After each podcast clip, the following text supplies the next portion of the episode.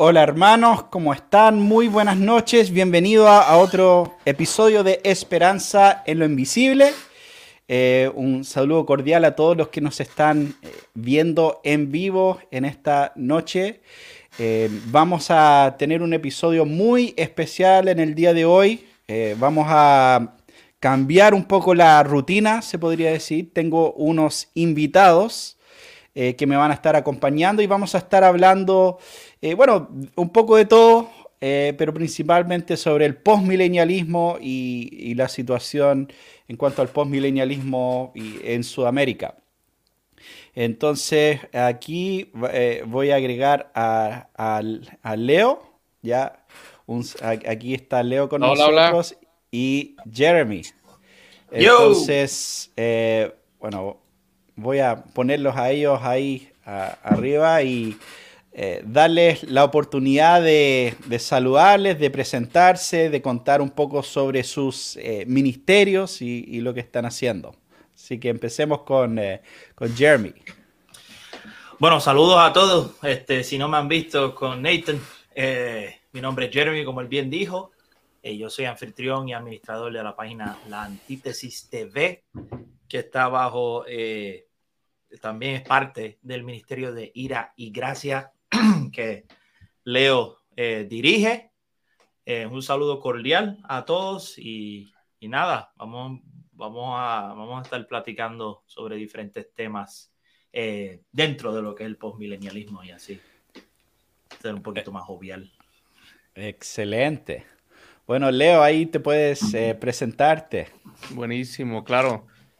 Pues un saludo también para todos. Soy Leonardo y soy parte de eh, un ministerio llamado Ira y Gracia, soy parte del equipo de Ira y Gracia y básicamente eh, hacemos y creamos contenido, recursos eh, de, todo tipo y los estamos tratando de, bueno, albergarlos dentro de lo que es una aplicación, una plataforma para que estén disponibles para toda persona que quiera acceder a ellos en Latinoamérica, buscando poner pues recursos de, de buena doctrina, em, eh, doctrina reformada y pues tratando de, de, hacer nuestra parte en el, en el reino, ¿no? Y pues Un, un, placer colaborar con ustedes y estar, estar aquí en el, en el programa contigo.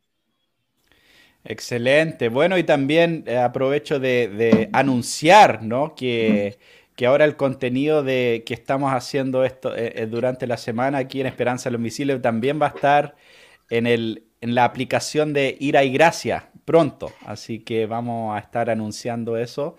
Em, así que no, va a ser genial tener el, contenido ahí también junto a, los hermanos. Y bueno, un saludo cordial. A ver, veamos a los que se han ido conectando acá. Saludo a, hermano Brian, desde Costa Rica. Costa Rica. Eh, también Carlos Navas nos manda un, saludo. Eh, Carlos. Douglas Fajardo también desde Miami, Florida, nos manda otro eh, saludo ahí.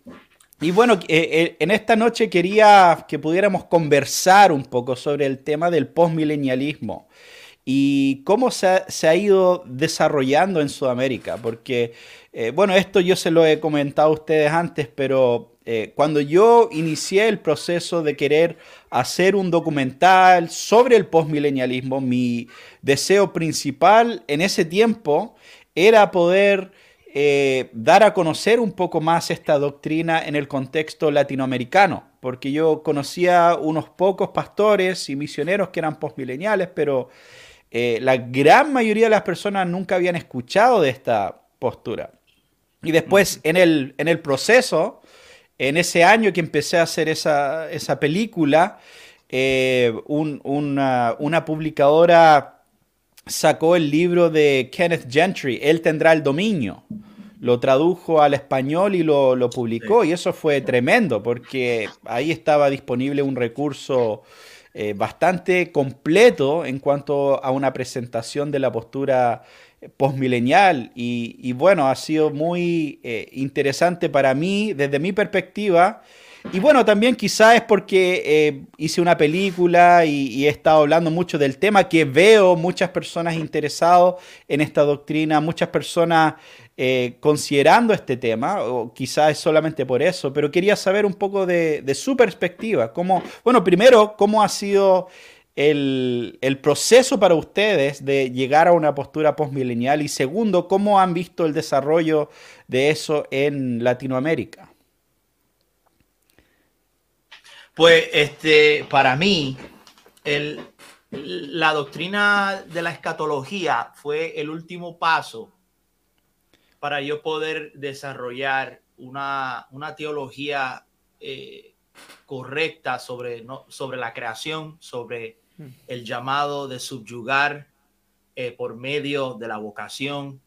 Eh, fue en esa área que yo estaba teniendo problemas serios. Eh, claro, como cristianos somos llamados a hacer todo de forma excelente, no importa qué postura tengas, ¿verdad? Para la mm. gloria de Dios. Pero eh, yo había eh, ido reformando mi teología como desde los 19, 20 años, tengo 35 años ahora, y sí comenzó con, con la soteriología, los cinco puntos del calvinismo y el impacto que tiene esa teología que en el fondo de todas las cosas es, es sumamente, no solamente soberano, se siente eh, conquistador, la varonil y conquistador. Eh, el, el, padre eh, tiene un plan completamente sellado desde antes de la, de la, fundación del mundo y él va a conquistar, él no, él no va a perder, él va a amar a los suyos, a salvar a los suyos, a preservar a los suyos hasta el final. Y eso fue algo que me capturó el corazón, ¿verdad? Y, y, y, ver, ese, ver esa imagen del Evangelio fue lo que me motivó a salirme de, ¿verdad? Mi yo vengo de una familia mayormente pentecostal eh, y, y, que enfatizaba pues, algunas áreas que nosotros estamos en desacuerdo, pero el corazón de, eso fue el Evangelio conquistador, mm. eh, que, que, estaba apropiadamente señalado en los cinco puntos.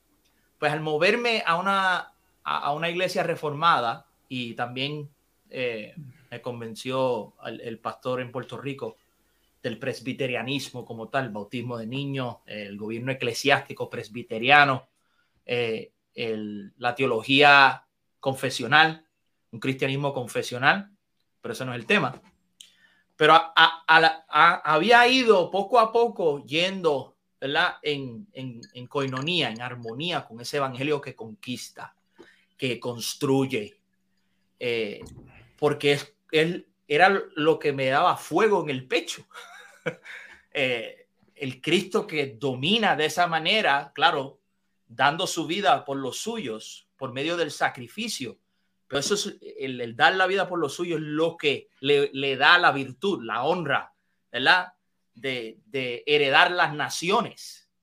Eh, como dice el Salmo 2, que está permeado por todo el Nuevo Testamento. Es, es, es el espíritu de los apóstoles. Eso es lo que los lleva a los hechos de los apóstoles. Y al libro de Romanos, las profecías en, el libro de Isaías, el cumplimiento de todo lo que se estaba esperando del Mesías, eh, claro, no es por espada, pero la cruz, ¿verdad? La fuerza de la cruz, eh, el cumplimiento de la obediencia activa y pasiva de nuestro Señor Jesucristo se ve permeado por todo el Nuevo Testamento. Entonces, cuando, cuando me topo con la escatología, me recuerdo, estando en la iglesia presbiteriana en Puerto Rico, eh, el pastor de, allá eh, tiene la postura más amilenial, pero yo, yo, yo hago chistes con él porque él es funcionalmente postmilenial. Porque no hay predicador que cite más Salmo 110.1. Siéntate a mi derecha mientras hago todos tus enemigos como estrado bajo tus pies. Escuché eso tantas veces eh, del pastor Carlos Cruz en Puerto Rico. Eh, y era porque el Evangelio conquista el, e, es, e, eso era, estaba dentro, eh, socavadamente de sus prédicas, aunque eh, él, fue más amilenial. Eh, pues tenía esa, esa, esa mezcla, pero fue cuando dije, mano, tengo una dicotomía radical entre lo, el reino espiritual y lo material. Estaba haciendo todo lo que, lo que amaba por, las, por la iglesia, mientras para el mundo y el, no me preocupaba por tener un sentido de vocación, de, sembrar semillas de legado, como bien habla el libro de Proverbios. Eh, ¿Legado en qué? Si esto todo se va a quemar, eh, que esto todo se va a destruir. Eh, o sea, el mundo va de mar en peor, el enemigo va con, o sea, tiene todo el poder y, la iglesia pierde más y más terreno.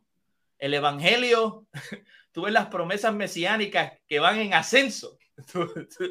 ves todo, todo, esto ocurriendo en la escritura hasta ese, ese momento climático de la, de la cruz. Y desde la cruz vamos en descenso, eh, según otras posturas. Y, y cuando conecté mi, mi falta de, de vocación, mi, mi, mi vagancia de sembrar un legado, eh, era porque ya tenía un sentido negativo del mundo y todos, todos los dones que Dios me dio solamente son para la iglesia. Y cuando digo la iglesia es literal, es este reino de las cuatro paredes dentro de la iglesia para ser diácono, anciano o ayudar en alguna actividad comunitaria. No, no tenía un evangelio eh, eh, exhaustivo, ¿verdad? El calvinismo como un sistema de vida que toca todos los orbes. Eh, por la boca lo confesaba, pero tenía ese problema.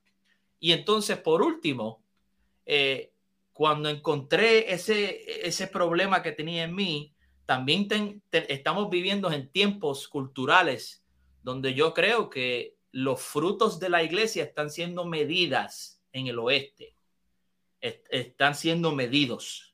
Eh, una cultura que generaciones educadas eh, supuestamente en una educación secular neutral, que eso no existe, eh, eh, por X o Y razones que son legítimos. Yo sé que es difícil, etcétera, pero la realidad del caso es que la educación una generación que no honra a Cristo se desarrolla y entonces tenemos una perspectiva de la iglesia completamente socavado en un lugar, en ciertas materias, los hermanos en la iglesia solamente se preocupan por temas espirituales y más nada. Entonces la iglesia no está enviando flechas al mundo y el, y el mundo sí envía, envía su flecha, eh, afila su flecha, que son nuestros hijos.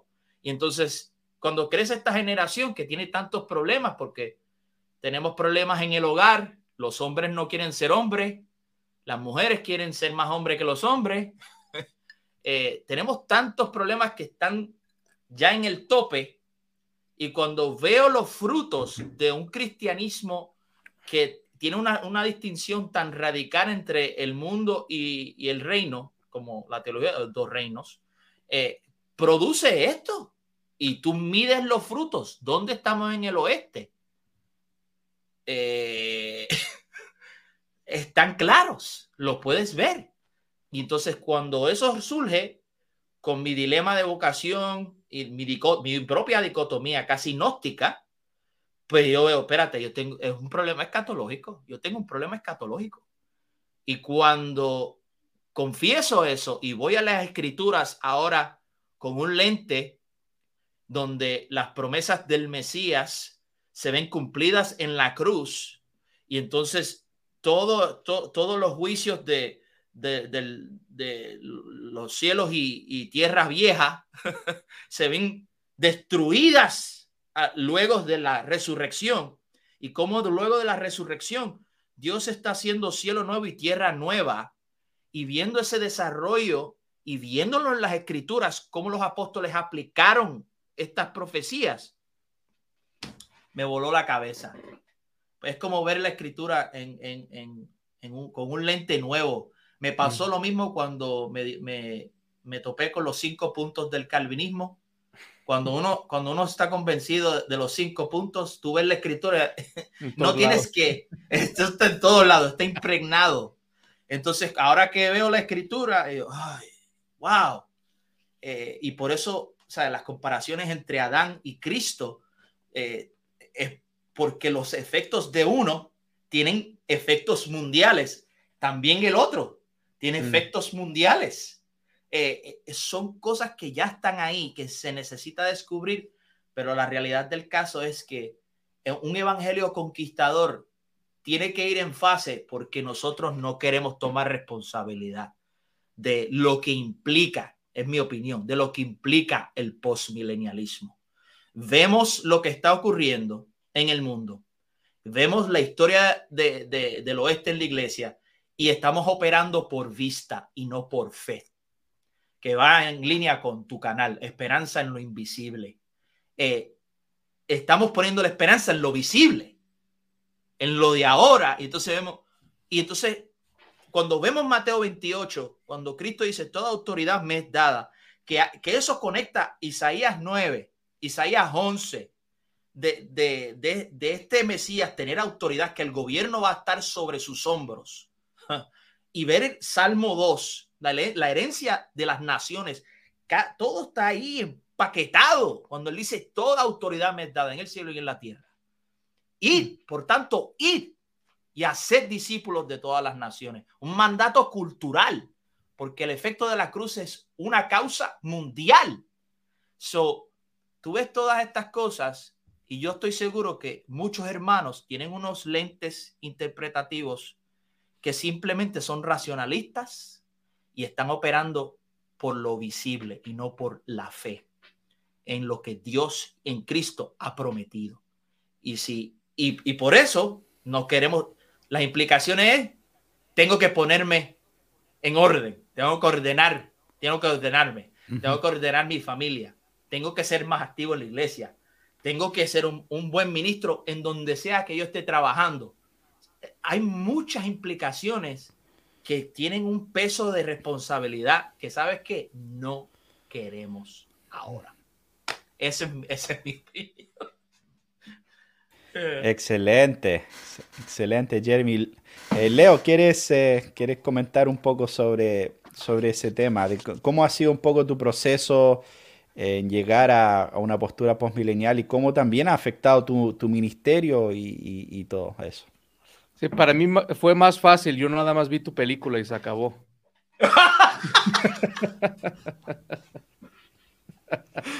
Luego, ah, ok, listo. No, eh, digo, la verdad, eh, para mí fue algo similar. Creo que em, me pasó que estaba yo eh, también batallando mucho con, con la, división de espiritual, secular.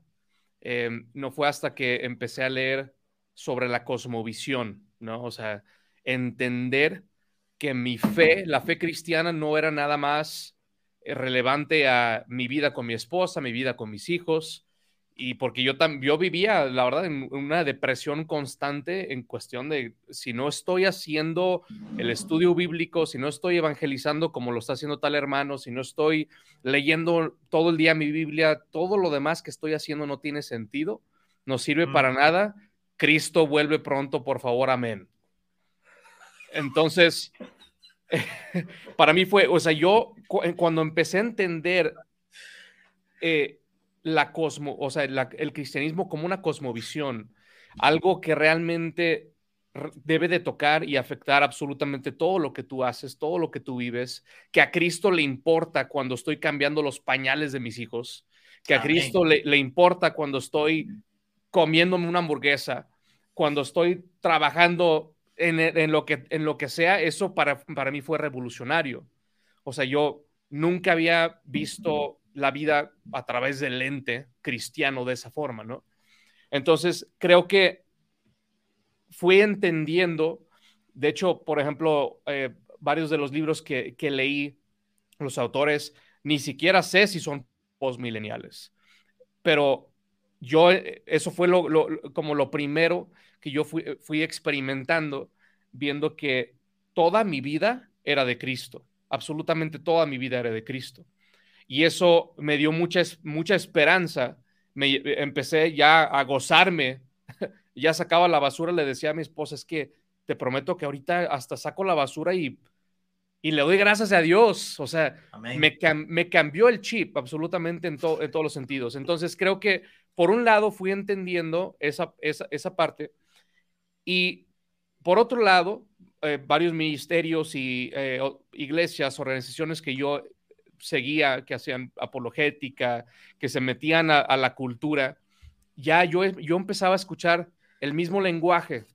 Es que Cristo es dueño de la política, es que Cristo es dueño de la educación, es que Cristo es dueño de la, de la sabiduría, del conocimiento. Y yo, y como yo traía ya esta, este lente nuevo, para mí fue como, amén, sí, sí, sí, sí. Entonces, yo ya empecé a ver el Evangelio como es, que es un Evangelio cosmológico, no es un Evangelio que nada más redime al ser humano. Yo ya empecé a entender, Cristo vino a redimir absolutamente todas las áreas de mi vida. Entonces, ese fue lo, como el, primer...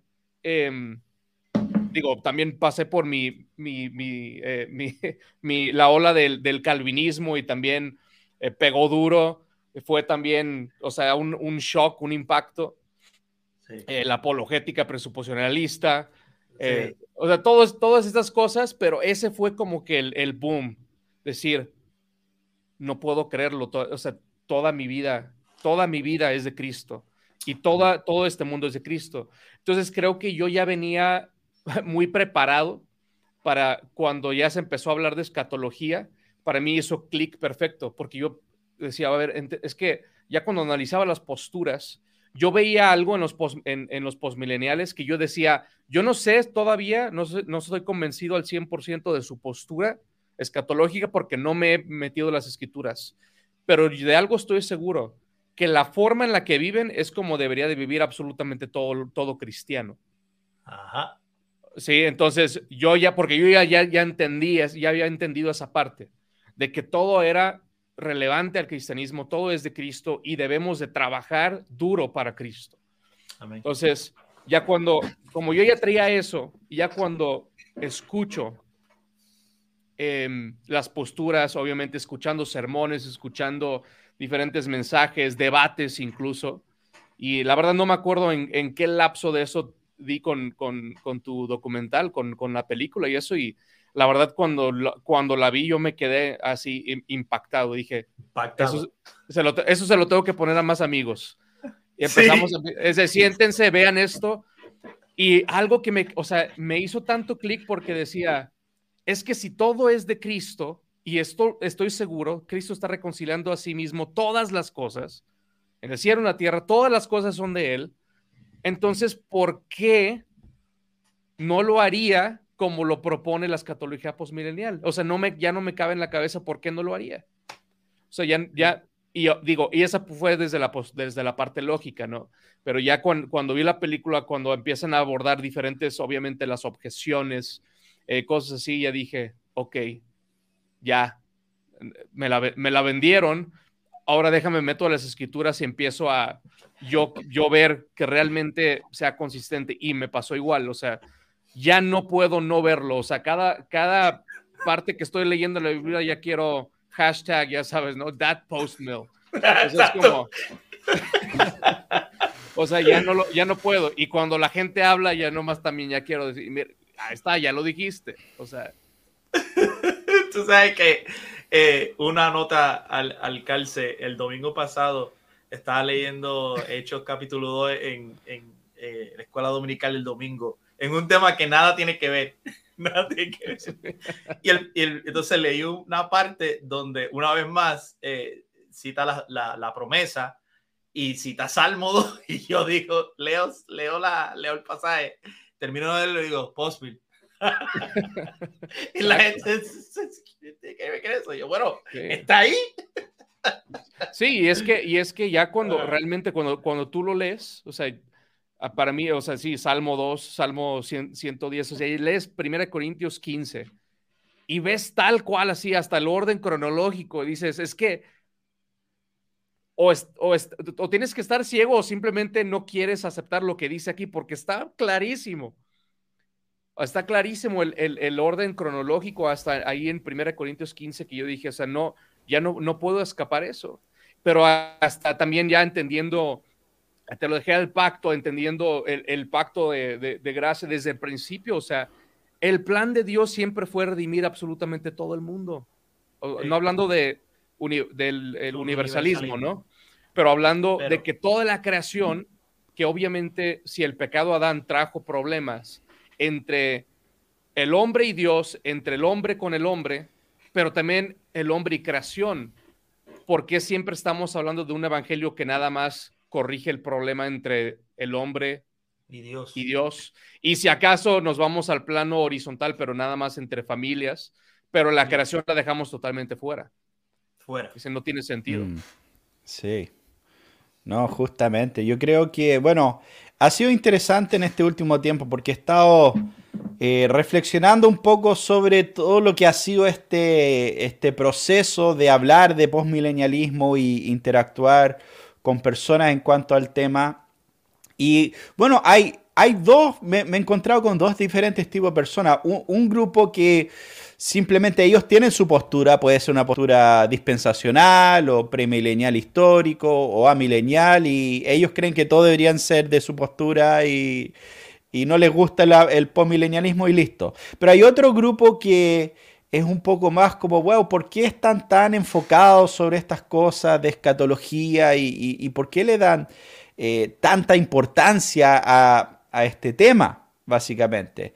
Y es muy interesante porque a, fin de cuentas eh, creo que, y, no sé, me, da la impresión que incluso la educación teológica eh, que las personas están recibiendo en los seminarios en, los, últimos tiempos ha influenciado mucho en esto de, eh, dejarnos con la impresión de que la escatología no es importante con dejarnos la, como bueno, tú puedes creer lo que tú quieres, yo puedo creer lo que yo quiero y, todo está bien y, no vamos a vivir nuestra vida igual y nada va a cambiar.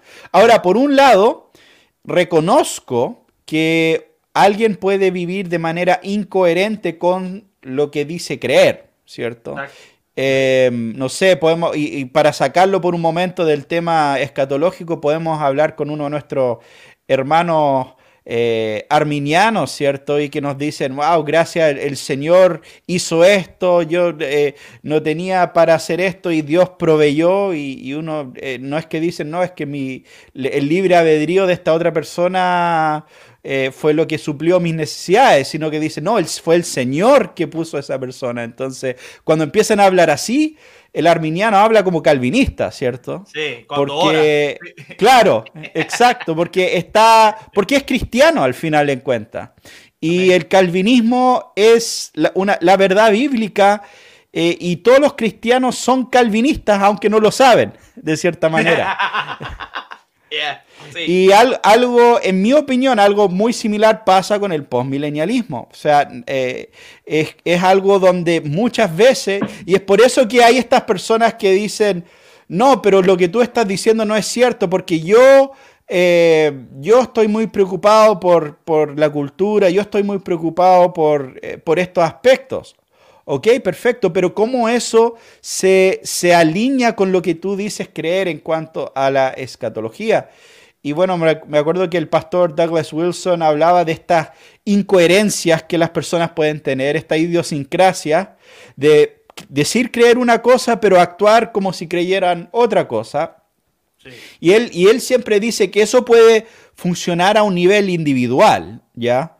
A un nivel individual alguien puede ser así, pero a un nivel macro, cuando una gran cantidad de la población cree algo, eso tiene un efecto masivo, ¿cierto? Y, colectivo, podríamos decir. Y entonces, eh, si gran porcentaje de la iglesia evangélica cree o dice creer, ¿cierto? Que el mundo va de mal en peor, ¿cierto?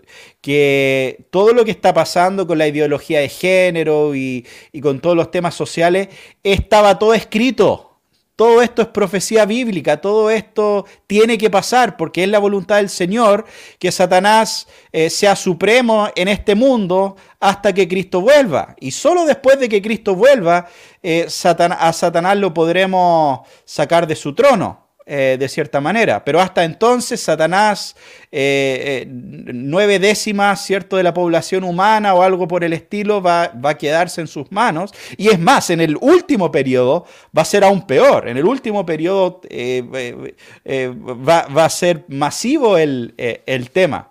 Y Cristo eh, no es que va a ser, no es que Cristo va a volver a un campo de trigo con un poco de cizaña, Cristo va a volver a un campo de cizaña donde hay unos pequeños trigos escondidos por ahí entre medio eh, que escaparon de la, de, la vigilancia del, anticristo y sus, y sus secuaces, de cierta manera. Entonces, esa mentalidad eh, es impactante en la, en la iglesia a largo plazo. Y es por eso, bueno, quiero poner acá en en pantalla y podemos eh, conversar un poco sobre esta eh, cita de, um, un segundito acá, de R.J. Rushdoony, que, que, lo leí en la introducción al libro de, de Marcella Skick, em, Eschatology of Victory, Escatología de, Victoria, y me llamó mucho la atención lo que dice Rushdoony acá, porque él dice, el pensamiento postmilenial florecerá porque es bíblico. Y y por lo tanto es la escatología de la victoria o de la salvación en el sentido más pleno. Un verdadero avivamiento de la fe bíblica solo vendrá de la mano con un avivamiento del postmilenialismo. Entonces, él está diciendo que si no hay un avivamiento del postmilenialismo, eh, no puede haber un gran avivamiento en la iglesia. Y, y, esas cosas van finalmente de la mano en ese sentido. No, no, no podemos tener una sin la otra. Entonces, la solución. Y, es, interesante porque la, la respuesta neoevangélica es: mira, paremos de discutir sobre doctrina, paremos de discutir sobre escatología y busquemos al Señor y vamos a tener un avivamiento, ¿cierto? Entonces, eh, quería conversar un poco sobre eso. ¿Por qué nosotros estamos diciendo que esto eh, sí es importante? Em, y, lamentablemente eso a veces causa reacciones negativas en, algunos hermanos y, todo lo demás, pero porque nosotros creemos que esta es una discusión importante que la iglesia eh, tiene que tener y, que, bueno, y también, por ejemplo, yo creo que eventualmente va a ser así, o sea, eh, la iglesia, tarde o temprano la iglesia se va a volver postmilenial, ¿cierto? O sea, no es, no es, no es si es que, es cuándo solamente. La iglesia va a abandonar estas otras ideas tarde o temprano. Ya el, dispensacionalismo ha estado perdiendo fuerza en los últimos años, ha estado bajando, eh, pero los otros sistemas también a largo plazo van a, van a bajar. O sea, eso es parte de lo que nosotros creemos al fin de cuentas. Pero ¿por qué pensamos que esto es tan importante? Sería la, pregunta. Sí, eh, eh, yo creo que eh, las personas, por ejemplo, que quieren argumentar contra la cultura desde otra perspectiva, Desde, otro, desde otro punto de vista que no es de un evangelio que conquista todas las cosas eh, por el poder del Espíritu Santo. Eh, ¿por, qué te, ¿Por qué te preocupan los problemas culturales? Porque lo más que podemos abogar es a otra neutralidad. Si, si, si quieres si, si identificas que hay un problema y, te llamas ser conservador, eh, conservador, el conservadurismo impío, incrédulo, que no tiene a Cristo como el centro y el punto de partida de todas las cosas, que toca todas las cosas, ¿volver a qué? Si el, si el impío entiende que él, ellos tienen un postmilenialismo incrédulo. Ellos no están abogando por, una, por un bien neutral. Ellos no están intentando eh, una que otra ley que, sea para el bien común o al acuerdo con la ley natural. Nada de eso, nada de eso. Eh, y, a, y, a, responder a tu pregunta, pero eso te debe de importar. Porque si tú vas a constantemente ¿verdad? A levantar queja de cuán perdido está el mundo o cómo el liberalismo eh, está tomando control de la cultura, o cómo los izquierdistas son posmileniales. Eh, la, la respuesta del status quo hasta ahora ha sido, bueno, no estoy de acuerdo con el liberalismo y no quiero que la cultura adopte estas ideas. ¿En, en cambio de qué? En cambio de qué, ¿qué, qué ofreces? Si no es Cristo, es el caos. Y eso es lo que yo creo con el punto que tú acabas de traer, que eventualmente la iglesia está creciendo esta posición de que tiene que tomar más responsabilidad, no solamente de sí, no solamente de la familia, no solamente de la iglesia, sino también de la nación de donde ellos están, porque el cristianismo es para las naciones, no solamente para los Estados Unidos, nunca fue solamente para los Estados Unidos, todas las naciones, todas. Así que e, es un cargo pesado, pero es el, este es el camino que tenemos que tomar, ¿verdad? Y eso importa porque no, hay, no hay de otra eso de un, de un conservadurismo, un conservadurismo neutral, tuvo que 200 años aquí en los Estados Unidos, ¿verdad? El, el ser basado en un creador y confesar que la Biblia, pues, es un texto que, que es de Dios y que todos fuimos creados eh, por un creador. Eso es lo más cercano que hemos estado en la historia de la humanidad, a, a ser, ¿verdad? Lo más bíblico creo que hay más pasos que podemos tomar a través de la conquista del Evangelio y solamente por medio del postmilenialismo bíblico, que sí se extiende a todas las cosas, no solamente al autogobierno, que todo el mundo dice amén al autogobierno. La respuesta a la gracia extraordinaria de la cruz y la resurrección es mi respuesta a qué? A, a sujetarme a la ley de Dios por la gracia. Ok, entonces pongo todo, todo mi, mi autogobierno en orden por el poder del Espíritu de Dios.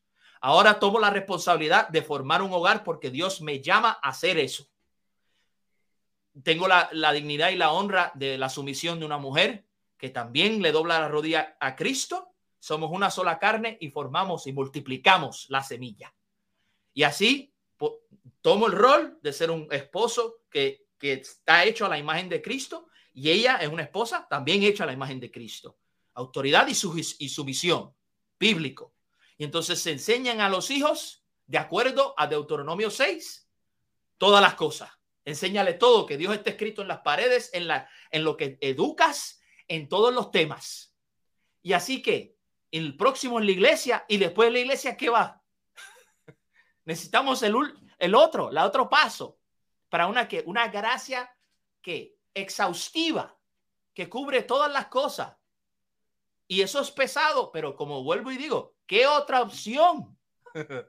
¿Qué otra opción realmente hay cuando ya esta neutralidad que hemos tenido en el, en el oeste o una ley natural que no parte de la autoridad de las escrituras, sino pues por, por revelación general, pero necesitamos algo que cimentado en las escrituras, que toca todos los orbes y todas las esferas y por los frutos de la iglesia que produce las flechas que van al mundo, tanto los hijos como los creyentes que ministran en sus vocaciones y van empujando los límites de la creación como Adán tenía también que hacer lo mismo. Ahí es que vamos a ver la ciudad, ¿verdad? En el monte, donde está la luz. Ahí, en todas las naciones eso es un, un, creyente enteramente preparado para toda buena obra. Toda buena obra incluye todas las esferas. Eso fue lo que dijo Pablo. enteramente preparados para toda buena obra. Ahora mismo estamos, a veces puedo sujetar mi, mi autogobierno hasta cierto punto, eh, mucho menos el tomar la responsabilidad de, de entender que tengo que formar un hogar que sea piadoso y cristiano. O sea, ese es donde estamos ahora. Y hay que mirar en ese armario oscuro. Es decir, el Evangelio puede, tiene el poder de transformar, tiene el poder de transformar. Tenemos que confiar que sí lo tiene y mm. poner nuestros sacrificios en esa confianza. Y eso es la respuesta. No hay de otras. ¿Volver a qué? ¿Volver a qué? yo no veo, yo no veo otro camino. Y gracias a Dios porque ya el otro camino se trató. se trató, lo hemos visto, y estos son los frutos. Eh, no hay neutralidad, no existe una neutralidad, es Cristo o abrazas el caos, hmm. abrazas el caos. No hay cuarta, quinta opción. Sí, fíjate que la, digo, toda, toda doctrina puede llegar a un extremo, ¿no? O sea, podemos llevar las cosas a extremos y muchas veces se argumentan en base a los extremos para argumentar más bien en contra de alguna postura, ¿no? Entonces, algo que, por ejemplo, pasa, pasa muy, muy seguido es con, con las doctrinas de la gracia, el calvinismo. Con la gente, oye, pero si, si Dios ya escogió y si Dios es soberano, entonces, ¿para qué evangelizas? ¿No? A lo que llamaríamos el hipercalvinismo, ¿no? Y fíjate que eso tiene algo muy similar a este, aspecto también, en donde nosotros como calvinistas, precisamente porque sabemos que Cristo va a salvar a los suyos, podemos con confianza ir y predicar el Evangelio y descansar en su promesa de que Él va a cumplir su voluntad y va, va a redimir a su iglesia. ¿Correcto? Entonces, si esa misma premisa la transportamos a, todas las demás esferas del mundo. Es, ilógico, así como nosotros como calvinistas no podríamos decir, no, pues Cristo al final va a redimir a la iglesia, entonces pues no hacemos nada. No, más bien eso entendemos que precisamente porque la va a redimir vamos y predicamos el Evangelio a toda criatura y buscamos que los suyos escuchen el Evangelio y sean regenerados y conozcan y el reino de Dios sea establecido. Pero de la misma manera que como un calvinista debe de tener más bien tener la carga de responsabilidad precisamente y la confianza de ir a predicar el Evangelio, ese mismo estímulo lo vamos a ver cuando entendemos que Cristo quiere y va a redimir absolutamente todas las esferas. Sí. Pero nosotros debemos que ir a hacerlo. ¿sí? es, exactamente lo mismo, nada más que estamos hablando no nada más de las almas, no nada más del ser humano, sino de toda la creación. Y si Cristo está, o sea, no tiene sentido que por un lado carguemos la, responsabilidad de ir a las naciones y predicar el Evangelio al, al, hombre, mientras que las otras partes queden, queden totalmente desatendidas. En ese sentido, estaríamos siendo hipercalvinistas con el resto de las esferas, lo cual no tiene sentido. Y creo que algo que se, que se ve a lo largo del, del, Antiguo Testamento es, ves cómo Dios promete victoria a su pueblo.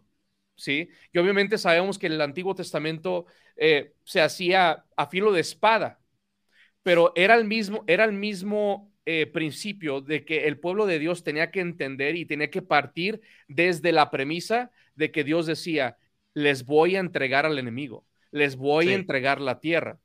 Y eso servía como un estímulo. Y al mismo tiempo, ¿qué pasaba cuando las personas no lo creían? O sea, cuando no creían la promesa de Dios, cuando no, y al mismo tiempo cuando no tomaban la responsabilidad que Dios les daba en luz de, ese mandato que tenían que ir a conquistar. Entonces, eso, nada más estamos viendo la repetición de eso. Dios ya nos dijo que va, que va a a redimir toda la tierra, que todas las cosas van a ser reconciliadas con Cristo. Y al, fin, y, al final, ahí sí, toda escatología, al final creemos que eso va a pasar, ¿sí? Pero si, tú no crees que tú tienes una responsabilidad en eso y por lo tanto no actúas en base a esa responsabilidad, vas a ver las consecuencias tal como lo, veía el pueblo de Israel en el Antiguo Testamento. Lo único que ha cambiado es que no lo hacemos a filo de espada. Sabemos que lo que hace y lleva a cabo e, este, este éxito eh, que se lleva en toda esfera es a través del avance del Evangelio, que es, un, es, es, un, es, un, es una guerra espiritual, pero que se lleva en el campo terrenal. O sea, lo, se va haciendo visible, pero las armas ya no es, llegamos con, con espada, no es una teocracia, o sea, no llegamos así a imponer, sino que es a través del poder del Evangelio, ¿no? Pero creo que esa es la parte como, como clave que, nosotros podemos ver, mm. que es muy similar lo que se veía en el Antiguo Testamento y las consecuencias son iguales. Si, si a ellos les iba mal por, por, por ser negligentes con su deber, ¿por qué a nosotros no nos iría igual o peor? Claro. Pero es interesante ese punto que, tocas porque también hay un tremendo problema en, la, en el aspecto de la teología de, bíblica de muchos evangélicos hoy en día en cuanto a cómo ellos incluso ven la tipología del Antiguo Testamento aplicando en nuestros tiempos, porque ellos lo, que la mayoría ve es que, eh, eh, ¿cierto? La, salida de, de Israel de Egipto, ¿cierto? Es tipológico de nuestra salvación, de nuestra libertad de, la esclavitud al pecado. Y eh, eh, la, tierra prometida es sinónima con el cielo. Y por lo tanto, la experiencia de la vida del cristiano es vagar por el desierto 40 años. ¿Cierto? Eh, ese es el, lo que muchos enseñan en cuanto a la teología bíblica es, eh, es que eh, ahí es donde nosotros estamos. y si se dan cuenta, cuando Israel estaba en el desierto 40 años, no, no había mucha conquista, ¿cierto? No había mucho que hacer. Era esperar para, para, que se muera toda esa generación para después tomar posesión eh, de la tierra. Entonces, si alguien tiene esa teología bíblica, ya tenemos un tremendo problema porque mm, ya tienen una, visión bastante eh, que este mundo no es mi hogar, que simplemente estoy, estoy pasando por aquí, eh, no hay nada permanente acá, no tengo raíces acá y me voy, a, voy camino al cielo y eso es todo. Ah, eh, en cambio, si nosotros entendemos que, que no, que nosotros, Israel sí vagó en el desierto 40 años, pero ¿por qué? Por su desobediencia. ¿Ya? Eh, y, es interesante porque Pablo, eh, me parece que es en 2 Corintios 10, si no me equivoco, eh, está hablando de, lo que ocurrió en el desierto. Y está diciendo que, ellos fueron desobedientes, ¿cierto? Y, todo lo demás, Dios los juzgó. Y, él dijo que todas estas cosas ocurrieron para una lección para ustedes, para que, no pase con ustedes, ¿cierto? sobre los cuales ha llegado el fin de, los siglos, dice. Entonces, no necesariamente estamos en la misma situación de desobediencia de Israel. Eh, en ese sentido, no necesariamente estamos cautivos en Babilonia, que es otro también eh, ejemplo que muchos eh, dan. Nosotros estamos tomando posesión de la tierra, ¿cierto? El, el Canaán nuestro Canaán es el mundo, ¿cierto? En, Romanos capítulo 4, eh, versículo 13, dice que por la fe, ¿cierto? Abraham fue, bueno, dice que Abraham fue heredero del mundo. Y uno dice, pero un momento, ¿cómo es que Abraham fue heredero del mundo? Si Abraham fue heredero de, la tierra prometida, de Palestina, de, Israel. Eso, esa es la tierra de, de Abraham, no el mundo. Pero ahí vemos la expansión de la promesa de Dios y en cómo, cómo en realidad la tierra prometida era tipológico para todo el planeta, ¿cierto? y entonces, por eso nosotros estamos ahora tomando posesión de la tierra no tomando posesión de... Y bueno, eso también resuelve todo un tema escatológico, que todos piensan que la tierra de Israel es el centro de la... es el reloj de la escatología y el centro de todo lo importante. Para nada. Porque ahora, ahora la, tierra, nosotros hemos heredado la tierra, todos los que son de la simiente de Abraham, ¿cierto? Eh, son herederos. Pero ahora no es, no es la tierra de, Israel, sino que es todo el planeta. Todo el planeta se ha transformado en la tierra prometida y estamos en este tiempo tomando posesión de la tierra. En este tiempo estamos sacando los gigantes y, y ese es un proceso que empezó, ¿cierto? Con la, la, venida de Cristo, ¿cierto? Y declarando el reino de los cielos se ha acercado y, la, donde la casa del hombre fuerte empezó a ser saqueada y ese proceso sigue hasta, hasta que la tierra esté llena de la gloria de Dios como las aguas cubren el mar. Entonces, esa es la, motivación que nosotros tenemos y es el lugar en el panorama bíblico que deberíamos encontrarnos en, todo esto.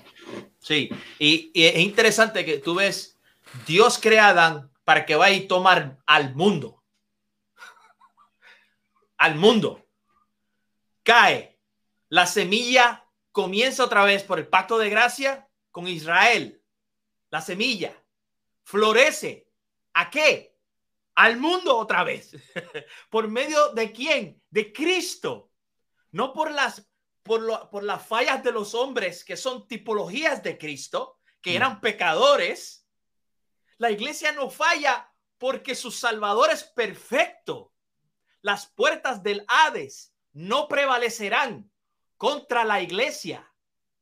Las promesas son cumplidas en Jesucristo y vamos a qué? A la tierra prometida y es esto aquí. No, no tenemos el objetivo de un estado intermediario en el cielo. Es, eso es el problema. Estamos constantemente esperando que va a ir a, un, a una sala de espera. Es gloria, es gloria. No me malinterpreten, es gloria. Está en la presencia de Dios, pero es una sala de espera. No se compara con la unión de los cielos y la tierra. En la tierra Adán fue mandado a conquistar, falló. Israel se depositaron las semillas y ya floreció, donde la promesa del evangelio es que todas las naciones vengan aquí a descansar en este árbol, donde se echan estas hojas para descansar del calor del sol. Todas las naciones entrar. Eso es, y el, y el, ver eso en la, en la, en la escritura, y, y lo que mencionaste, cuando Israel, esa generación, por no creer. ¿Por qué no creyó? Porque los dos espías que se enviaron, fueron dos nada más que dijeron, ahí podemos. Dios está con nosotros. El resto de los espías dijeron, esto es muy difícil por vista. Aquí hay unos gigantes, esto está demasiado, eh, esto está quebrado, hay tantas cosas que hay que hacer. Pero ¿y qué tú creías que esto es un gran estado de eh, welfare, welfare state. ¿Tú te crees que esto, esto Dios viene aquí a darte, ya te, te regaló todo y porque tienes que trabajar la tierra como te creó que tú creías que iba a pasar? Entonces, dos de los espías, ellos, eso, eso, es, eso es la tierra prometida. Todos los demás dijeron, ah, eso no es la tierra prometida. En vez de ellos ver su propia vagancia, esa pasividad, ¿verdad? Porque luego de la caída, eso es lo que posee a los varones particularmente. Tenemos que luchar contra nuestra pasividad para el reino.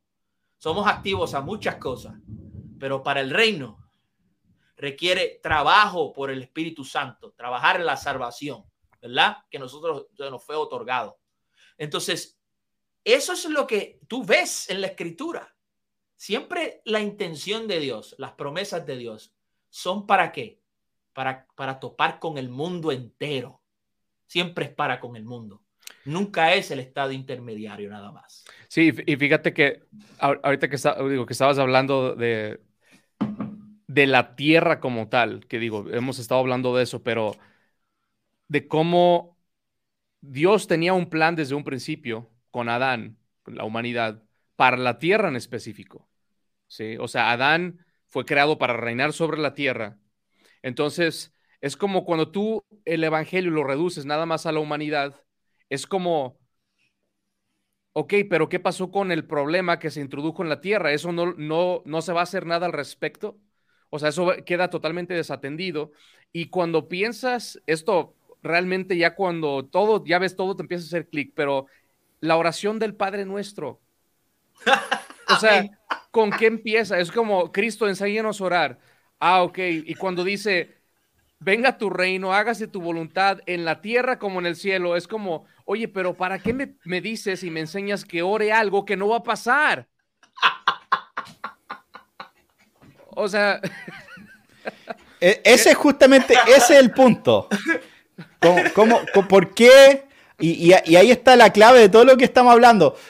Eh, eh, las personas no van a hacer lo que creen que no va a ocurrir finalmente. Las personas no van a trabajar para algo que creen que está escrito que no va a pasar, finalmente. Y, yo creo que eso es súper clave en, todo lo que, lo que hemos estado hablando en este sentido. Quería justamente mostrarles acá a ver si una cita de, del libro, un, libro amilenial, eh, y, que me parece muy interesante, especialmente con lo que, lo que acabas de, decir, que esto es uno de los eh, libros que cita eh, Ken Gentry en, en, su obra. A ver, voy a cambiar de pantalla acá. Y dice, eh, hablando del, amilenialismo en ese, ese, caso, dice, al igual que el premilenialismo, vemos el mundo como una mezcla de bien y mal hasta el tiempo del rapto. No tenemos la esperanza ni la expectativa de que todo el mundo va a mejorar hasta, hasta que sea convertido al cristianismo. Creemos que las guerras continuarán hasta el fin cuando Cristo vuelva a corregir todo. Creemos que el mandamiento de Cristo de predicar el Evangelio a todo el mundo debe ser obedecido y es nuestro deber intentar establecer una sociedad cristiana hasta donde podamos. Pero aunque tenemos la obligación de hacer esto, para nada creemos que todas las sociedades serán cristianizadas. De hecho, creemos que las fuerzas del mal se volverán cada vez más violentas en su oposición al cristianismo y a los cristianos. Y bueno, este, esta cita me llama mucho la atención. En primer lugar, porque Floyd eh, está diciendo cosas que muchos amileniales y, y premileniales hoy en día ni siquiera reconocerían. Ya, ni siquiera reconocen que, tenemos un mandato de, cristianizar el mundo, porque si se notan, él está diciendo, sí, tenemos un llamado a llamar a las naciones a la obediencia. Aunque sabemos que no va a pasar, tenemos el llamado de hacerlo, por lo menos, y hasta donde podemos intentar. Hoy en día ni siquiera se dice eso, hoy en día es, no, ese ni siquiera fue el llamado, o sea, la gran comisión no tiene nada que ver con disipular naciones, tiene que ver con eh, disipular a algunas personas en las naciones simplemente. Entonces, pero es interesante ese punto que, tú tocaste, que si alguien no cree que algo va a pasar, ¿cómo van a invertir toda su vida en eso? O sea, si tú crees que, el rapto viene en cualquier momento, ¿cómo vas a eh, vivir pensando en las próximas tres generaciones, ¿cierto? En cuanto a tu familia y tu legado y todo lo demás. Entonces, bueno, eso vuelve a, por qué todo esto es tan importante considerar el, aspecto escatológico y también que no podemos solamente atacar a los dispensacionalistas y decir, oh, ellos son pesimistas, porque si, si te fijas ahí, Floyd Hamilton eh, deja muy claro, ¿cierto? Dice que al igual que el premilenialismo, o sea, eh, en ese sentido no hay un desacuerdo, están de acuerdo. Sí, están de acuerdo. Y, eso es lo que muchos... Eh, y ha sido muy interesante para mí, muchas veces me ha tocado a veces estar en un panel con un premilenial y un amilenial. Y muchas, me acuerdo de una situación donde la persona que tenía la postura amilenial en ese caso, como antes de que empezara el programa, me dijo como, ah, bueno, vamos a estar básicamente de acuerdo en todo probablemente. Y yo como... Eh, y no fue tan así después, eh, porque hay diferencias fundamentales en cómo respondemos estas eh, preguntas simplemente. Y, y, cómo nosotros vemos el, el, impacto de este deseo y esta, este llamado a disipular naciones completas, y no solamente un llamado como algo, un, algo, un ejercicio intelectual o una, un caso hipotético, sino sabiendo que Cristo nos dio ese, esa comisión porque Él estaba seguro que lo íbamos a completar. Porque Él nos entregó el Evangelio, Él nos entregó su Espíritu Santo, Él prometió estar con nosotros todos los días para que eso fuera completado. Entonces, ¿por qué necesitamos que Cristo vuelva físicamente si Cristo ya nos dio todas las herramientas para cumplir lo que Él nos llamó a hacer? Exacto, exactamente. Eso es, eso es lo que, lo que e, es como, como, vuelvo, es como decir el Evangelio que no es capaz de hacer estas cosas. Y yo entiendo que eso no es lo que están diciendo nuestros hermanos, porque nunca lo confesarían de esa manera, pero funcionalmente cómo se ven el desarrollo y el, y el progreso de la iglesia en la historia, es eso. Es decir, pero esa, eso es, la, es inevitable esa conclusión. Exacto. O, el, evangelio que recibimos no era, era, era era la versión light, ¿cierto? Era la, era, era la versión sin alcohol. Sin alcohol. Era la versión eh, eh, que, no, no, era lo suficiente potente en ese sentido para lograr eh, la conversión de las naciones. O el Evangelio es suficiente potente para convertir las naciones, es simplemente que Dios está activamente resistiendo al avance de la iglesia. Está diciendo, no, yo no quiero que avance la iglesia, yo quiero que Satanás siga gobernando hasta que Cristo vuelva. Ese es mi... De hecho, alguien el otro día me estaba diciendo eso, me está diciendo, no, lo que pasa es que Dios es soberano y Dios hace lo que quiere y lo que Dios quiere es que la iglesia eh, siga siendo una minoría abatida hasta que Cristo vuelva. Es Básicamente. Es como, mm. eh, eh, es una visión de la historia que es casi cíclica y griega. Es raro, porque no progresa. Es básicamente claro, no hay progreso. cruz. Por eso la cruz es un evento básicamente horizontal, cíclica, donde todos volvemos, ¿verdad? Estamos en el sub y baja de la historia eh, y nada progresa, pasa este evento de la cruz como, pues, pasó y seguimos en la misma rutina. Y eso es más griego. Nada cambió, claro. Nada cambió. Y eso no, es, eso no es el testimonio pleno de las escrituras.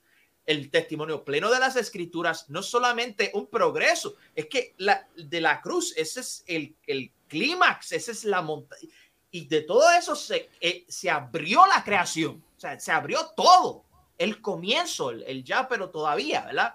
Eh, no sé cómo decir eso en español, pero el progreso que va a la consumación, eh, eso, es, eso, es lo que eso es lo que funcionalmente se tiene que ver en, los creyentes, pero ahora mismo estamos no solamente influenciados por un gnosticismo socavado, de la distinción radical entre lo espiritual y, lo material, sino también en nuestra visión de la historia. Es, es, funcionalmente cíclica. Eso no es así. Vamos, vamos hacia la victoria. Y como dije, no es porque tenemos a, a otro Josué, no, es que Cristo ya no hay, no hay necesidad de otro. Es que su poder, su soberanía, su soberanía, su victoria en la cruz, su resurrección, su ascensión y su reinado a la diestra del Padre garantiza nuestro crecimiento. Y la oposición del mundo es simplemente es que Dios permitiendo estas cosas para que la iglesia florezca más, crezca más. Que como un buen jardinero está que vamos a cortar las hojas aquí, vamos a sacar estas raíces. Eso no es un, eh, eh, no es una pérdida masiva, ¿verdad? E, el, problema de estos hermanos es que el enfoque es tan, eh, es tan, ¿verdad? Limitado que no ve la imagen completa de lo que Dios ha ido trabajando desde la ascensión hasta este punto de la historia. Todo lo que Dios ha trabajado. Fíjate que, por ejemplo, simplemente cuando tú, cuando tú analices el pasaje Romanos 8, donde, está, donde se habla de la vida en el espíritu, en donde sabemos que todavía tenemos pecado, que estamos siendo santificados, que estamos siendo conformados a la imagen de Cristo, y eso es lo que Dios ha predispuesto para todos nosotros, su iglesia, ¿cierto? ¿Por qué en ese pasaje, aunque sabemos que la plenitud de nuestra, de, nuestra restauración no la vamos a disfrutar hasta la consumación, ¿por qué Pablo no dice, pues ahí deja el pecado y ni modo? A fin de cuentas, espera la redención de tu cuerpo. Al final de todo, Ahorita no hay nada que puedas hacer. No dice eso. Jamás dice eso. O sea, si, si, si, algo hace Pablo es recordarnos nuestra identidad en Cristo y llamarnos a dar muerte a través del Espíritu Santo absolutamente todo pecado que sigue nosotros. Amén. Entonces, si eso lo tenemos que hacer a nivel personal y al mismo tiempo lo tenemos que hacer, buscamos hacerlo con nuestros hermanos, con nuestra familia, saquear al pecado, saquear a lo que no debe de estar en la nueva creación, ¿por qué entonces eso no lo podemos llevar al resto de las esferas? Eso, es lo que yo, digo, Pablo no, no, nos llama a ser pasivos y a esperar la consumación en la, en, cuando se trata del pecado y del, del, enemigo que habita en nosotros, hablando de, o sea, nuestra carne, que todavía sigue ahí, hablando de la influencia del mundo, no dice, ah, pues bueno, tarde o temprano esto se arregla, tú tranquilo, pues no pasa nada. Dice, no, dale muerte, mátalo. Tienes al mismo espíritu que le dio vida a Cristo, que resucitó a Cristo entre los muertos, es el mismo espíritu, espíritu. por lo tanto no tenemos un espíritu de, eh, que, de nuevo nos esclaviza el miedo. Amén. Eh, eh, es, como para mí es ilógico, pues, y, al mismo tiempo lógico pensar si esto lo puedo vivir en el plano personal y lo puedo ver en mi familia y lo puedo ver en mi iglesia, la santificación progresiva, ¿por qué nos cuesta trabajo creer que Dios quiere llevar una santificación progresiva en todo el mundo? Para que efectivamente, mm. como todos los salmos, se cubra la tierra de su gloria. Y, justamente en ese, algo que he estado considerando bastante los últimos años en cuanto a este tema, y, creo que muchos, no sé, no, no, han hablado de este asunto, no han considerado bien el tema, porque lo que, lo que constantemente se repite es, no, nosotros no podemos transformar este mundo. Cristo tiene que venir para que, Dios tiene que venir para que, que esté transformado este mundo. Eso no es lo que dice primero. Pero, pero, pero el, el, problema, un problema gigante que veo con esto es que Dios está con nosotros. El Espíritu Santo es Dios. Yo, yo y honestamente creo que este aspecto se ha minimizado por, lamentablemente en el mundo evangélico, hay una muy mala teología del Espíritu Santo. El Espíritu Santo no, las personas no saben exactamente dónde poner al Espíritu Santo en su teología, de cierta manera. Eh, no más, para, desmayarnos. Claro, es como una fuerza, pero no es Dios, ¿cierto?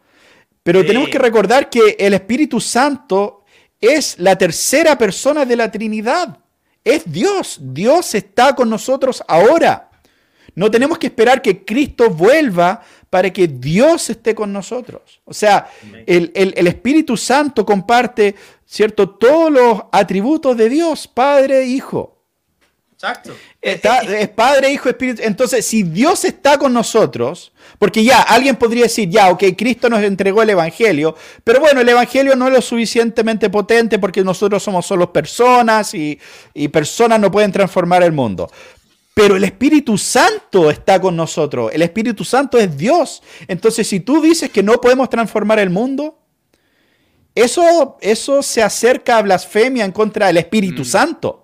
Exacto. Finalmente. Estás diciendo que, que, no, la tercera persona de la Trinidad no es lo suficientemente poderoso para lograr esto. Tiene que venir la segunda persona de la Trinidad para que realmente eh, los enemigos sean derrotados. Y al mismo tiempo es, es, hasta negar lo que el mismo Cristo dijo. O sea, Cristo dijo, les conviene que yo me vaya. Que me vaya. O sea, es como, no, no, no, no nos conviene que te vayas. Regresa al Espíritu Santo y mejor vuelve tú.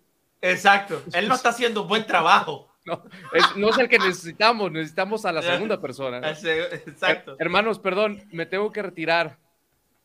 Entiendo, hermano, sí, me, acuerdo que tienes una, una reunión, no hay problema. una reunión, pero ha, sido un gusto, un placer.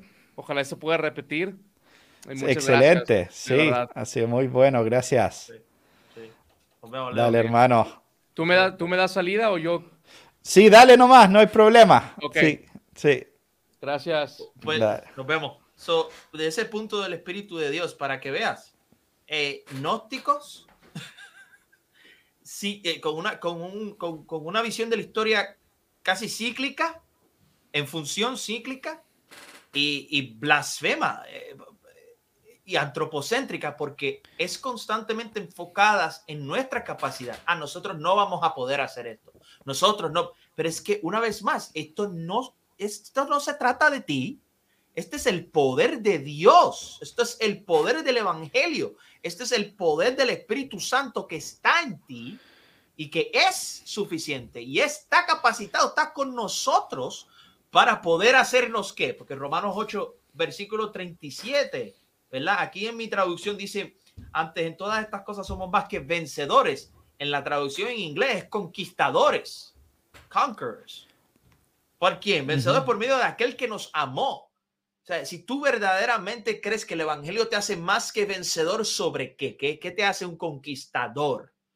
¿Es solamente sobre algunas cosas que tú sí crees que Dios puede transformar y hacerte conquistador? ¿O es todo lo que dice la escritura que hace por Dios, por, por las promesas que Él cumplió? No por nada en ti. Así que... Justamente. Estamos siendo racionalistas estamos siendo antropocéntricos, tenemos rasgos del gnosticismo y tenemos una visión de la historia funcionalmente cíclica. ¿Qué pasa? Y, es, muy irónico porque el ataque constante en contra de la visión postmilenial de muchas personas es que no, ellos son muy humanistas porque ellos creen que el mundo va a ser transformado eh, y que las personas van a transformar el mundo. Pero nosotros estamos diciendo que el Espíritu Santo, por medio de la iglesia, con Cristo liderando a la, cabecera, reinando desde el cielo, sobre cielo y tierra, así va a ser transformado el mundo. Amén. En, ese sentido, entonces no, no estamos hablando de, armas carnales, estamos hablando del, poder del, del Espíritu en, ese sentido. Entonces, esa es la, esa es la, gran, la gran diferencia. Bueno, vamos, veamos, antes de, terminar acá, veamos algunos de, los, de los comentarios de, los hermanos. Veo que, han estado conversando, eh, varios hermanos han estado eh, comentando por estos lados. Eh, a ver, aquí hay una, una pregunta. Dice, ¿por qué hoy muchos postmileniales son reconstruccionistas? Ok, muy buena pregunta. Em, mira, en, primer lugar, hay que reconocer eh, que, em, la historia del postmilenialismo eh, en los últimos 200 años, podríamos decir que en, un momento, por, unos 200 años, fue la, visión dominante en los Estados Unidos y en, Inglaterra y, todo esto. Eh, especialmente en los Estados Unidos fue la, de hecho un historiador dice que fue la, la visión prácticamente eh, de los evangélicos en los Estados Unidos por mucho tiempo. Pero después, en el siglo, a fin del siglo XIX, eso empezó a, el, dispensacionalismo entró y empezó a, ganar terreno en, en, Estados Unidos y en otros lugares. El liberalismo, por otro lado, entonces, la esperanza postmilenial de algunos se transformó en el evangelio social eh, y bueno, tenemos también incluso el mismo Marx y Hegel y ellos tomaron el postmilenialismo y crearon una versión secular finalmente de eso, con una, visión totalmente contraria al mismo postmilenialismo, pero, pero tomando esas ciertas premisas de ahí, podríamos decir. Eh, entonces ya para eh, cuando llegamos al siglo XX, Solo queda un poquito de la escuela de Princeton con personas como Machen, eh, una figura, claro, pero Warfield ya, creo que falleció Warfield en 1920, si no me equivoco, falleció Warfield. Y Machen era discípulo de Warfield, y, pero eso era como lo último de esa escuela de Princeton, que eran todos prácticamente postmileniales. Eh, y después eh, había ese tiempo intermediario, los años 40, los años 50, eh, donde, eh, no sé, había muy pocos postmileniales. Uno, de los pocos que estaba escribiendo y como activo todavía era Lorraine Bettner, un teólogo presbiteriano. Pero después llegó Rushdoony y, Bansen y bueno, también había eh, eh, Andrew Murray del seminario Westminster y algunos otros, pero ahí Bansen y Rushton, especialmente Rushton, realmente encabezaron lo que fue un avivamiento del postmilenialismo, de cierta manera. Y empezaron a escribir, empezaron a, promover el postmilenialismo. Entonces, eh, y la, la visión reconstruccionista es eh, esencialmente postmilenial en el sentido de que lo que se busca es eh, reconstruir las civilizaciones caídas, los muros caídas del, occidente y, del mundo finalmente, pero a base de principios bíblicos, desde la esperanza postmilenial donde creemos que todas las naciones van a ser discipuladas y si las naciones van a ser enseñadas, todas las cosas que Cristo ha enseñado, bueno, ¿qué les vamos a enseñar? ¿Qué le vamos a enseñar en el área de la, educación, en el área de la familia, en el área de, la, de, la, economía, de la política? O sea, ¿cuáles son los principios bíblicos que aplican a todo eso? Eh, ese tipo de preguntas es lo que buscaban responder eh, los reconstruccionistas en ese sentido y es por eso que eh, hasta el día de hoy está muy ligado ese tema. Ahora, también es muy interesante porque em, yo y también es un tema de óptica muy, muy raro que se da con el reconstruccionismo. Hay, hay, personas con las que he conversado que ven el postmilenialismo como algo extraño, casi una reliquia del pasado que... Eh, muchas veces como, wow, qué interesante, pero, pero irrelevante o, algo así pero ven el reconstruccionismo y es como esto es peligroso y, se empiezan a, asustar.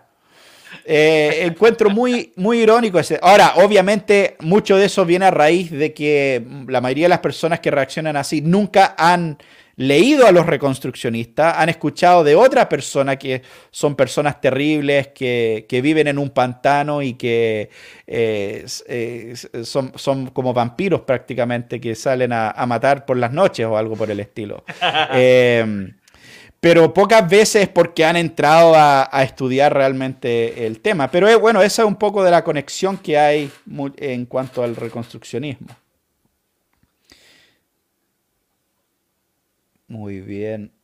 Eh, no sé si quiera agregar algo ahí. Sí, entonces una de las, otra de las cosas es que el postmilenialismo lo que argumenta es que el evangelio obviamente va a ir venciendo de las esferas que había mencionado antes, ¿verdad? El autogobierno, el gobierno de la familia, el gobierno de la iglesia, el gobierno de la, la nación, la cultura y las naciones. Eh, es lo que lleva. Pero, eh, y la conclusión de eso es que por el poder del Evangelio, la Jeremías 31, ¿qué nos dice del nuevo pacto? Que escribirá su ley en nuestros corazones. Y el desarrollo del nuevo pacto es que la ley sea la respuesta, la sumisión a la ley de Dios sea la respuesta a, las que al pueblo de Dios. Es, es, es la conclusión, es, el final. Eh, muchas de las personas temen al término reconstruccionista o teonomista y es porque creen que eh, estamos básicamente argumentando que por medio de la ley se convierte la gente, que, vamos a establecer eh, legislación, leyes que doblan la rodilla a Dios, pero antes de eso, que el Evangelio no va a convertir. Esto, todo, está totalmente invertido el orden. Lo que estamos argumentando es que Dios ha prometido que la iglesia no va a ser vencida por las puertas del Hades y que el enemigo está atado y que la iglesia está progresivamente avanzando por medio del Evangelio, creando un pueblo que anhela la ley de Dios, anhela sujetarse a la ley de Dios. Mm. Bueno, aquí el hermano dice, pero ¿cómo se llevaría el tema controversial relacionado al restablecimiento de los diez mandamientos en el reconstruccionismo? Bueno, para mí e, es bastante sencillo el asunto y, es abandonar una táctica que el evangelicalismo ha, usado por mucho tiempo, simplemente abandonarlo, olvidarlo, dejarlo atrás. Y ese es el de intentar verse respetable a los ojos del mundo, eh, y eh, avergonzarse de la palabra de Dios, ¿ya? Porque los ateos saben muy bien y, han sido enseñados muy bien que lo único que tienes que hacer para avergonzar a un cristiano es empezar a, citar Levítico y Deuteronomio. ¿Ya? Eso es lo único que tienes que hacer. Ahí es donde se acaba la conversación. Y es porque la mayoría de los cristianos no, eh, no entienden, no han estudiado la ley de Dios, y por lo tanto se avergüenzan de la ley de Dios. Lamentablemente. Eh, entonces, no, no, eh, en ese sentido, la, gran controversia, podríamos decir, eh, o, la, respuesta a la gran controversia es decir que Dios es más sabio que los hombres. Ya, esa, esa es la, la, respuesta a la controversia. Y decir, a mí no me importa si el mundo cree que soy un imbécil porque creo en la revelación divina, creo que, la Biblia es palabra de Dios, ¿ya? No me importa. y, nunca me va a importar, eh, porque no necesito su aprobación, finalmente. Sino que yo, lo que yo creo, quiero que siempre esté basado en la palabra de Dios. Ahora, si alguien quiere venir a convencerme de que lo que yo creo sobre la palabra en este punto u otro está equivocado, ok, perfecto, conversemos, pero desde la palabra de Dios y de la autoridad de la palabra de Dios. Pero esa es la respuesta a, esta, esta controversia. Y hay un montón de evangélicos que lamentablemente en muchos casos quieren ser vistos como sabios a los ojos del mundo, quieren ser respetados, quieren ser eh, vistos como gente eh, razonable, no extrema, eh, ¿cierto? Todo, todo lo que tú quieras. Y esas personas lamentablemente no, no, van a tener una muy, muy buena respuesta a esta situación. Pero creo que eso es algo que tenemos que abandonar en el evangelicalismo hace mucho tiempo. no, no, te, no vas a caer bien a, los incrédulos. Y es tener, es, es, una vez más, apelar ese tipo de, neutralidad que no existe. Eh, nosotros le servimos a dos señores completamente diferentes y no hay por qué eh, avergonzarse de eso. Eh, nuestro Dios es un Dios soberano y Él ha dicho y Él ha impuesto cuáles son los estatutos y cuáles son los caminos que llevan a la vida. Y, si el cristiano, sea, como tú dijiste, se, avergüenza porque lees leyes de la, del libro Levítico de Deuteronomio y, ya sales corriendo, ah, tú, tú crees que le crees a Dios. No le crees a Dios. eh, hay que ser confrontados con esas, esas premisas porque es Dios quien pone, ¿verdad? En su ley el valor del matrimonio, el valor de la cabeza del hogar, el valor de la familia, el orden que se debe de vivir la vida, porque Él es el dueño de la vida. Si a ti te temen todos los castigos de la ley de Dios por violentar estas cosas que son santas, ¿verdad? Eh, pues hay, hay, hay, hay, problemas más profundos que hay que, que hay que bregar. Y no necesariamente es que la ley de Dios hay algo mal, es que hay algo mal en ti que hay que, mm. que, hay que averiguar. Y bueno, eso, eso sería un tema para todo un episodio, hablar de Van Til, hablar de la antitesis y eh, sería un buen, buen, buen tema realmente, porque es muy importante Van Til y es muy importante lo que hace al, al enfatizar ese aspecto de la antitesis entre que no hay, no, no, hay un, no hay neutralidad, hay dos reinos, hay el reino de luz, el de tiniebla, hay autonomía, hay teonomía, o sea, no, no hay una tercera vía, por así decirlo. Y, entonces ahí es donde, eh, claro, tenemos que pararnos con los pies firmemente cimentados sobre nuestra confianza absoluta en la eh, eh, en, la autoridad de la palabra de Dios, en la revelación divina de Dios, ¿ya? Porque nosotros, e, eso podemos tener seguridad de eso. Hay muchas otras cosas en este vida de, que, de las cuales no, no sabemos, no, no podemos tener seguridad, pero de la palabra de Dios, como, como dijo Pedro, eso es algo seguro. Mucho más seguro. Mucho más seguro. Y él tenía las profecías. Claro. y él estaba en medio. Y él dice, eh, esto es más seguro. Justamente. Bueno, hermanos, muchas gracias por habernos acompañado en, este tiempo. Jeremy, no sé si quieres decir algunas palabras eh, finales.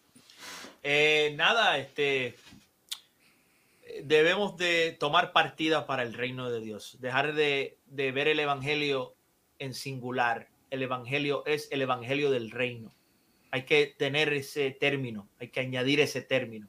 Eh, nos hemos acostumbrado a ver el Evangelio como la salva, solamente la salvación personal, solamente eh, la cruz sin la resurrección y las implicaciones que tiene la resurrección y ascensión de nuestro Señor Jesucristo.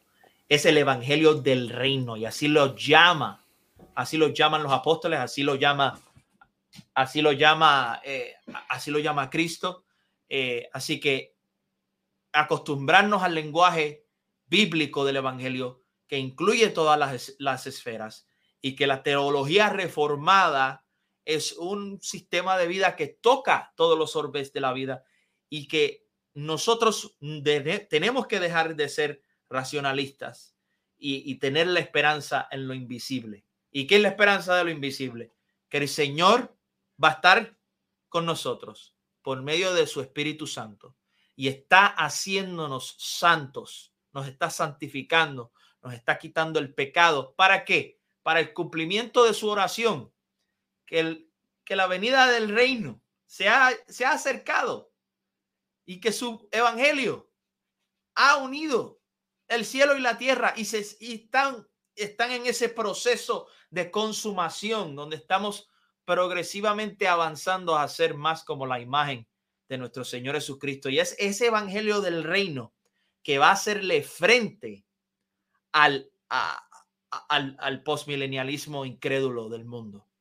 Eh, dejemos eso, dejemos de pensar que esta batalla es una más en la historia, dejemos de ser funcionalmente griegos no, la, historia es, recta y tiene un final y tiene un progreso hacia, e, hacia ese final y estamos en ese camino. Y el Señor, por el poder del Evangelio, el Señor ha prometido que este Evangelio avanza en todas las naciones. Y hay que, hay que dar ese énfasis, ¿verdad? Hay que dar e, e, ese, esa importancia de cómo Cristo le pertenece en todas las naciones. Yo sé que eso es mucho y yo sé que hemos estado acostumbrados a simplemente hablar, ¿verdad? Eh, hablar del Evangelio de forma imprecisa y subjetiva, pero esto es, para esto son estas temporadas, para ayudarnos a reflexionar y ir reformando, siempre reformando aquellos errores que el Señor nos comunica que tienen que, que tienen que cambiar. Y eso para mí es central. Eh, Así que el Evangelio del Reino. Excelente, hermano, excelente. Bueno, muchas gracias a todos por seguir la transmisión. Nos vemos la próxima semana en otro episodio aquí en Esperanza en lo Invisible. Okay.